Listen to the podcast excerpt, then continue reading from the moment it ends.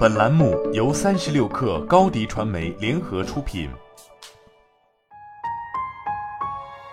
本文来自微信公众号《哈佛商业评论》。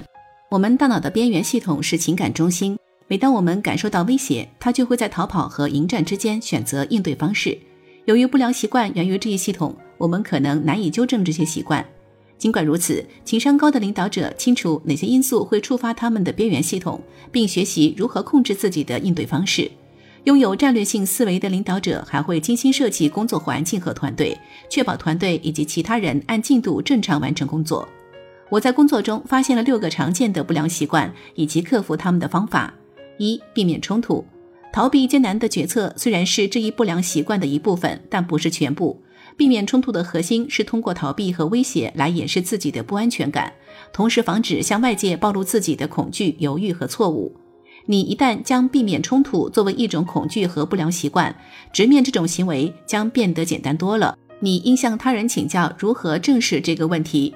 如果你很紧张，可以先简单写下自己的计划，最好能亲自直接处理问题。二、冲动行事。这一不良习惯可能驱使人们还未深思熟虑就急于实现新颖的想法，也可能触发愤怒、沮丧等难以预测的情绪反应。它可能损害你的人际关系，让你失去支持。我们再谈谈雪莉的例子，她习惯于鲁莽行事，这一行为伤害了直接下属的感情，破坏团队合作。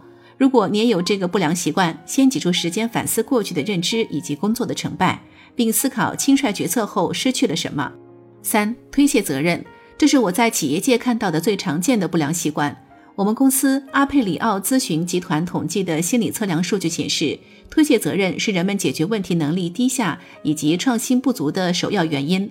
习惯推卸责任的人认为自己是受害者，他们夸大负面因素，然后将责任甩给同事、其他部门或管理者。你需要进入解决问题模式，从过去的失败中吸取教训，承认目前的限制条件，并向他人询问如何利用自身的控制权和影响力。四、控制欲强烈。你可能在避免失败，但其他人无疑认为你过于死板，事无巨细，他们的参与度因此降低。这正是我认识的一位调研经理的经历。他和他的团队当时在努力完成一个高风险的项目，强烈的控制欲驱使他开始承担本应属于团队成员的职责。团队成员们感觉自己不被需要，被迫停工，该项目因此未能达到目标。在极端的情况下，这类领导的下属会失去工作主动性，不再提出自己的观点和建设性反馈，不磨练自身技能，而且很多人会提出辞职。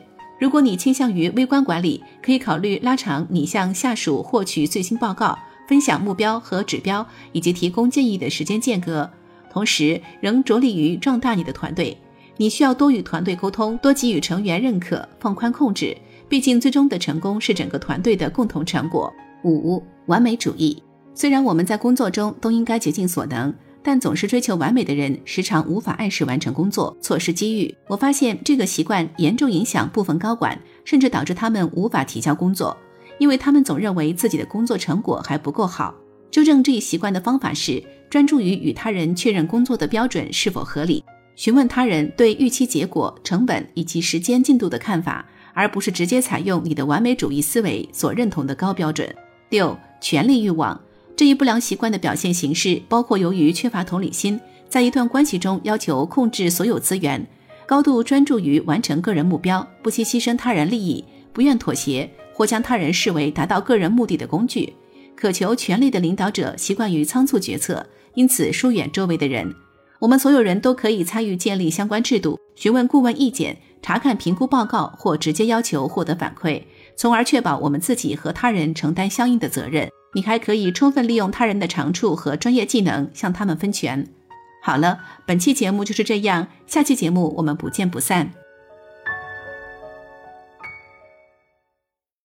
你的视频营销就缺一个爆款，找高低传媒，创意热度爆起来，品效合一。爆起来！微信搜索高低传媒，你的视频就是爆款。